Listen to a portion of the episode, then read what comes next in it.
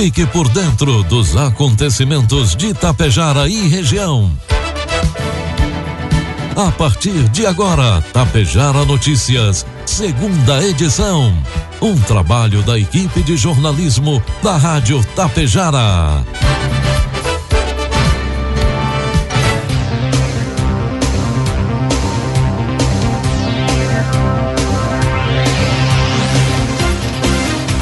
12 horas 33 minutos, 21 graus a temperatura. Boa tarde, está no hora aqui pela Tapejara FM 100,5. A segunda edição do Tapejara Notícias desta segunda-feira, 18 de abril de 2022. Tempo ensolarado com poucas nuvens em Tapejara e você confere agora os principais destaques desta edição. A CISAT informa novas vagas de emprego para Tapejara. Meliponário Municipal é inaugurado em Água Santa. Lançado o programa Troca Notas em Ibiaçá. E governo de Itapejara promove evento alusivo à Páscoa. Tapejara Notícias, segunda edição, conta com a produção da equipe de jornalismo da Rádio Tapejara e tem oferecimento do Laboratório Vidal Pacheco, da Cotapel e da Anglasa Comércio de Máquinas Agrícolas. Graneleiros são equipamentos de grande utilidade na logística envolvida na colheita de grãos e na época do plantio.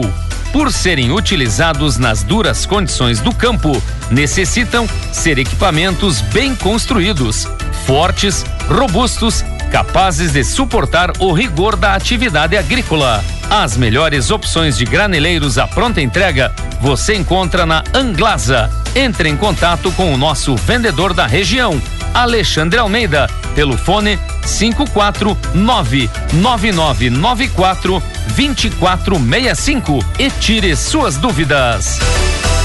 Há mais de 35 anos, a Cotapel está junto com você, produtor rural. E se realizar as compras e depositar os produtos na Cotapel já era bom, agora, agora ficou ainda melhor. Realizando as compras de insumos na Cotapel, você pode acumular pontos e retirar prêmios. Segurança, inovação e desenvolvimento é com a Cotapel. Desde 1985, ao lado de quem produz. Conte com o Laboratório Vidal Pacheco para realizar o teste de diagnóstico da Covid-19. Teste de antígeno com resultado em até 30 minutos. O Laboratório Vidal Pacheco possui uma unidade pertinho de você em Tapejara, na rua 15 de novembro, 121, em frente ao sindicato. Ligue 3310 1445. Laboratório Vidal Pacheco, unindo histórias, somando vidas.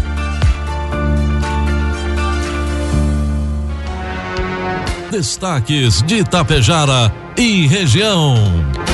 12 horas com 36 minutos, 21 graus de temperatura, trazendo então as principais informações aqui do Tapejara Notícias, segunda edição. A Associação Comercial de Tapejara, a CISAT, divulgou nesta manhã de segunda-feira as principais vagas de emprego disponíveis no comércio de Tapejara. Para a área de engenharia, desenhista e também na área de engenharia, analista de qualidade. Para o comércio de pneus, mecânico ou auxiliar, na área de produção, auxiliar de produção e também interessados para a área de solda e também na indústria operador de máquinas e lixadeira. Interessados devem cadastrar currículo no site assisat.org.br na aba Currículos. Outras informações podem ser obtidas pelo fone WhatsApp 99911 2628 e pelo 3344 1293. Se preferir, dirija-se até a CISAT Rua Coronel Lolico, 517, Galeria Canali, Sala 220, no centro de Itapejara.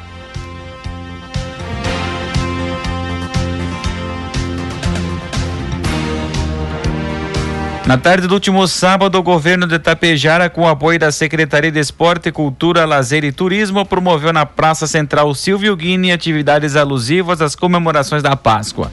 Após o cerimonial de abertura e fala de autoridades, crianças puderam prestigiar a chegada do Coelho da Páscoa, que distribuiu doces a todos os presentes.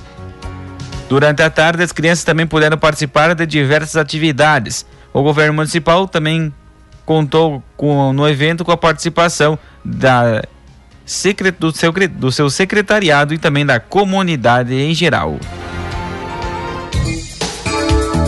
Produtos agrícolas. 12 com 38, cotação dos produtos agrícolas, preços praticados pela Cotapel nesta segunda-feira. Soja, R$ reais com 20 centavos, milho, R$ reais, trigo PH 78 ou mais, R$ reais. Os custos de produção de frangos de corte de suínos voltaram a subir em março, segundo os estudos publicados pela CIAS, a Central de Inteligência de Aves e Suínos da Embrapa. O ICP suíno aumentou 3,43% no mês de março em relação a fevereiro, fazendo o índice chegar a 452,06 pontos. Já o IPC o ICP frango subiu 1,60% no mesmo período, chegando a 446,25 pontos. A alta do ICP suíno foi influenciada pela variação de 2,93% nas despesas operacionais com a alimentação dos animais, que representou 83% do custo total de produção de suínos. Com isso, o custo total de produção por quilograma de suíno vivo produzido em sistema tipo completo em Santa Catarina aumentou 26 centavos no mês, chegando a 7,90. Somente nos primeiros três meses do ano, o ICP suíno subiu 12,87%. Já o ICP frango, a alta também foi causada principalmente pela influência de gastos com nutrição e na compra de pintos de um dia. O custo de produção do quilo do frango de corte vivo no Paraná, produzido em aviário tipo climatizado em pressão positiva, subiu 9 centavos em março, com relação a fevereiro, chegando a cinco reais com 77 centavos. De janeiro a março, o ICP frango acumula uma alta de 10,59%.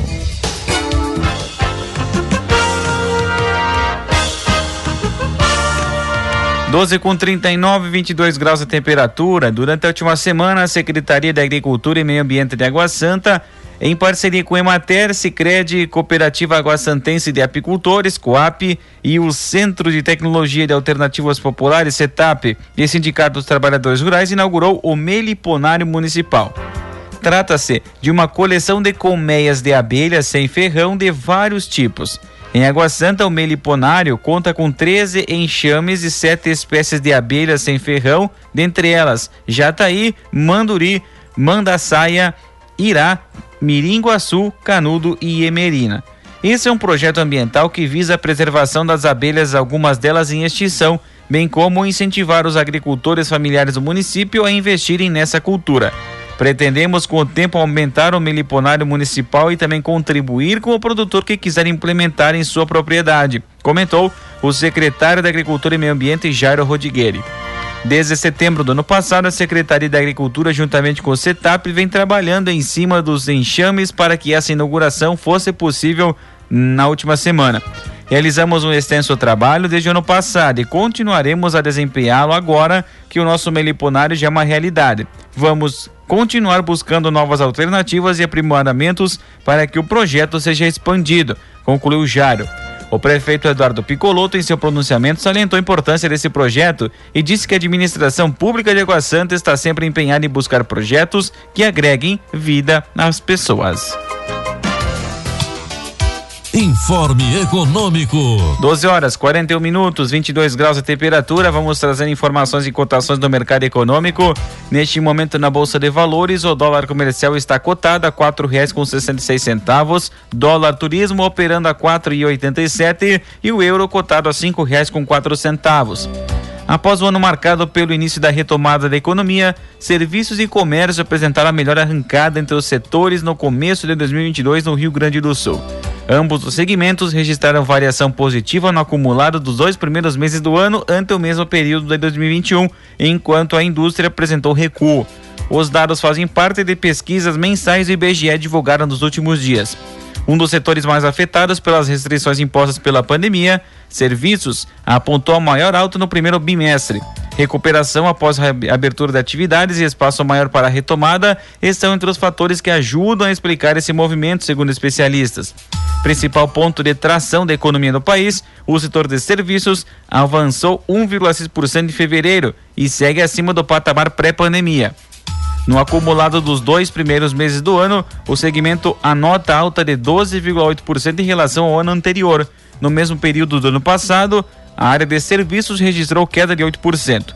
O grupo de serviços prestados às famílias, que também agrega atividades de hotelaria e de alimentação, teve o maior avanço dentro do setor no acumulado deste ano, com alta de 21,7%.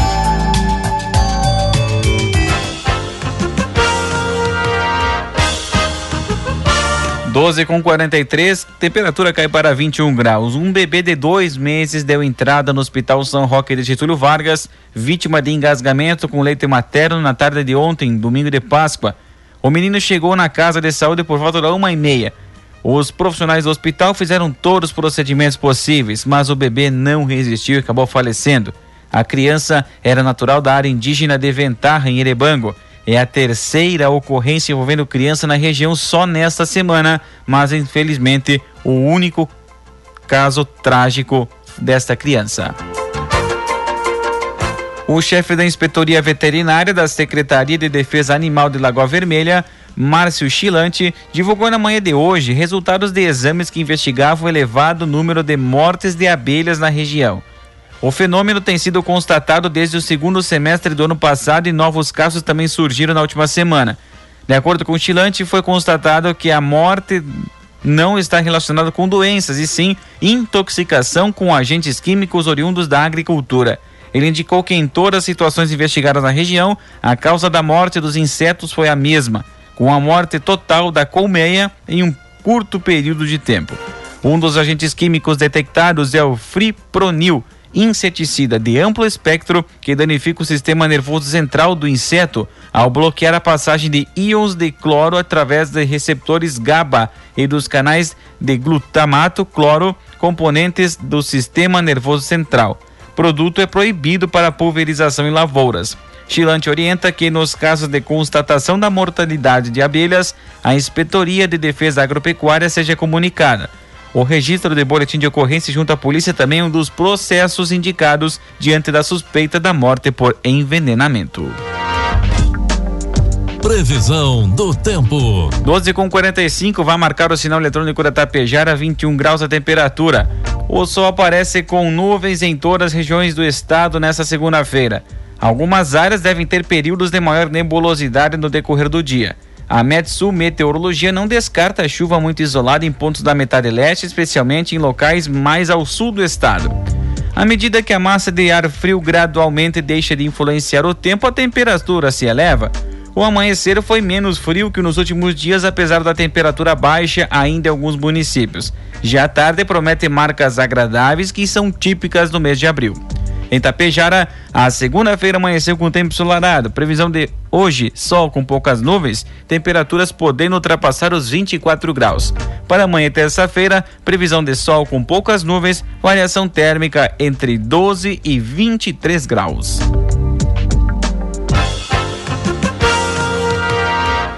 Um homem foi detido por disparos de arma de fogo e porte ilegal em Passo Fundo na manhã desta segunda-feira, dia 18. A Brigada Militar recebeu vários chamados para comparecer em um endereço onde um homem estaria efetuando disparos de arma de fogo na rua Emílio Tagliari, no bairro Santa Maria. Os policiais militares foram até o bairro e conseguiram localizar a residência de onde supostamente era efetuar os disparos.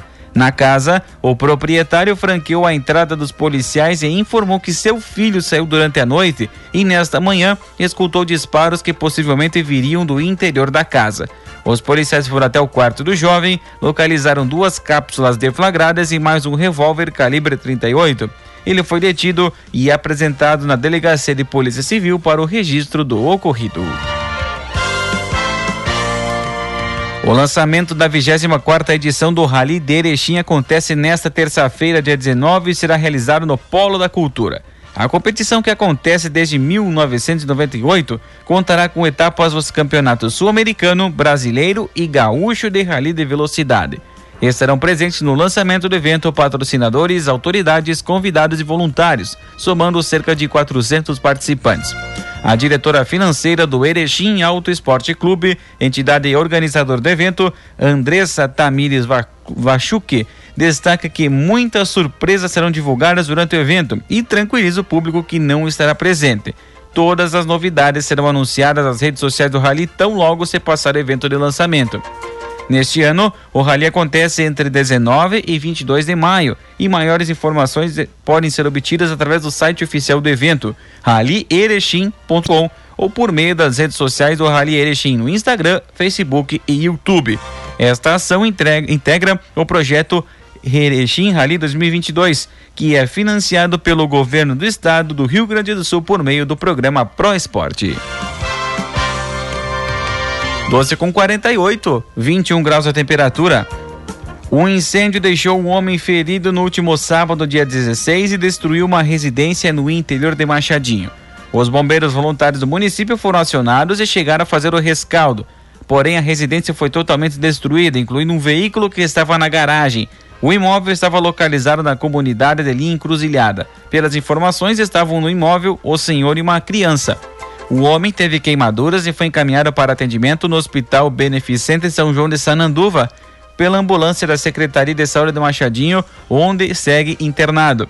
Até mesmo um médico do município de Machadinho foi até o local para atendimento. Já a criança, que é neta do senhor, residia na casa, mas não feriu, não se feriu. A Brigada Militar também esteve no local. Uma campanha para doações já iniciou quem puder ajudar pode entrar em contato com a Secretaria da Assistência Social de Machadinho. Estão sendo recebidos móveis, alimentos, roupas e materiais de construção para ajudar na reconstrução da casa. Policiais do pelotão rodoviário da Brigada Militar flagraram um carro a 188 km por hora na IRS 135 em Erechim o caso foi registrado neste domingo de Páscoa durante fiscalização no quilômetro 72 da rodovia, onde o limite de velocidade é cerca de 100 km a menos, 80 km por hora. O condutor do Kia Sorrento com placas de Carazinho foi autuado. De acordo com o Código de Trânsito Brasileiro, a multa para veículos em alta velocidade superior a 50% do limite tem efeito multiplicador do valor em 3, custando R$ 880,41 centavos e gerando também a suspensão da carteira nacional de habilitação. E a Polícia Rodoviária Federal deve desenvolver até o final deste ano um aplicativo voltado para os usuários das rodovias brasileiras. Segundo o inspetor Silvi, Silvinei Vasquez, o público principal do novo produto será o caminhoneiro. A ideia é que o software ganhe, tenha um botão de pânico que possa ser acionado no caso de um acidente grave ou contato com criminosos. A tecnologia também vem auxiliando a Polícia Rodoviária Federal em outras frentes.